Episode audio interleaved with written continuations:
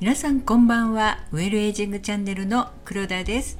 このチャンネルではウェルエイジングをテーマに人生100年時代上手に年齢を重ねて楽しく過ごしていくための健康や美容暮らし方などについてお話ししていくチャンネルです。6月に配信した気圧と自律神経のお話の中で耳つぼの効果についてご紹介していますが今回は目の疲れに効果的な耳つぼについてお話ししたいと思います。耳のツボと聞いてもピンとこない方もいらっしゃると思いますがご自身の耳を手で軽く揉んでみてください。しばらくしてじわーっと温まってくるのが感じられると思います。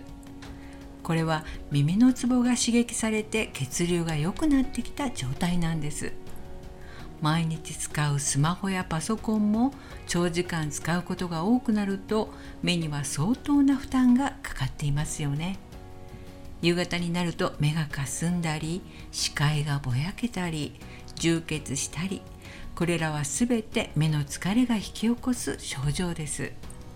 こういった目の疲れは目元のくすみやクマの原因になるだけではなくひどい場合は頭痛やめまい肩こりなど目とは関係のない場所にも不調が現れるようになってしまいます。耳はとても小さな器官ですが110箇所以上もの全身に対応するツボがあります。目のツボの位置は耳たぶの中心です。この耳たぶにあるツボは頭に対応しているので脳の血流を良くする作用があるんです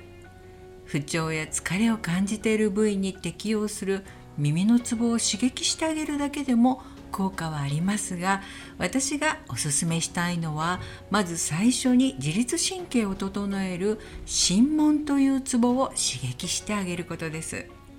自律神経のバランスが整うことによって目のツボを刺激した作用がより伝わりやすくなるので効果もぐっと高まるんですね。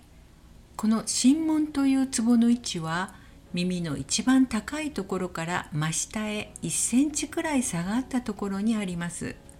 このツボを人差し指と親指で挟んでぐっと押さえます。そしてそのまま上や横向きに引っ張ったり耳全体を揉んだりすることで交感神経と副交感神経がバランスよく刺激されるので自律神経が整っていくんですね。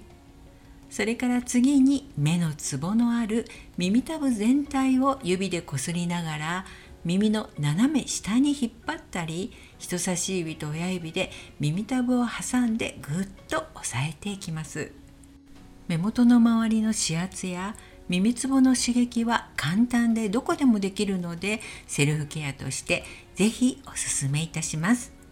目はとても大事です。できるだけ休ませてあげる時間をこまめにとって疲れをためないようにセルフケアでいたわってあげてくださいね。ということで今回は目の疲れに効果的な耳つぼについてお話ししました。次回も引き続き耳つぼについてお話ししたいと思います。それでは今日はこの辺で。お相手はウェルエイジングチャンネルの黒田がお届けいたしました。今日もお聴きいただきありがとうございます。また次回お会いしましょう。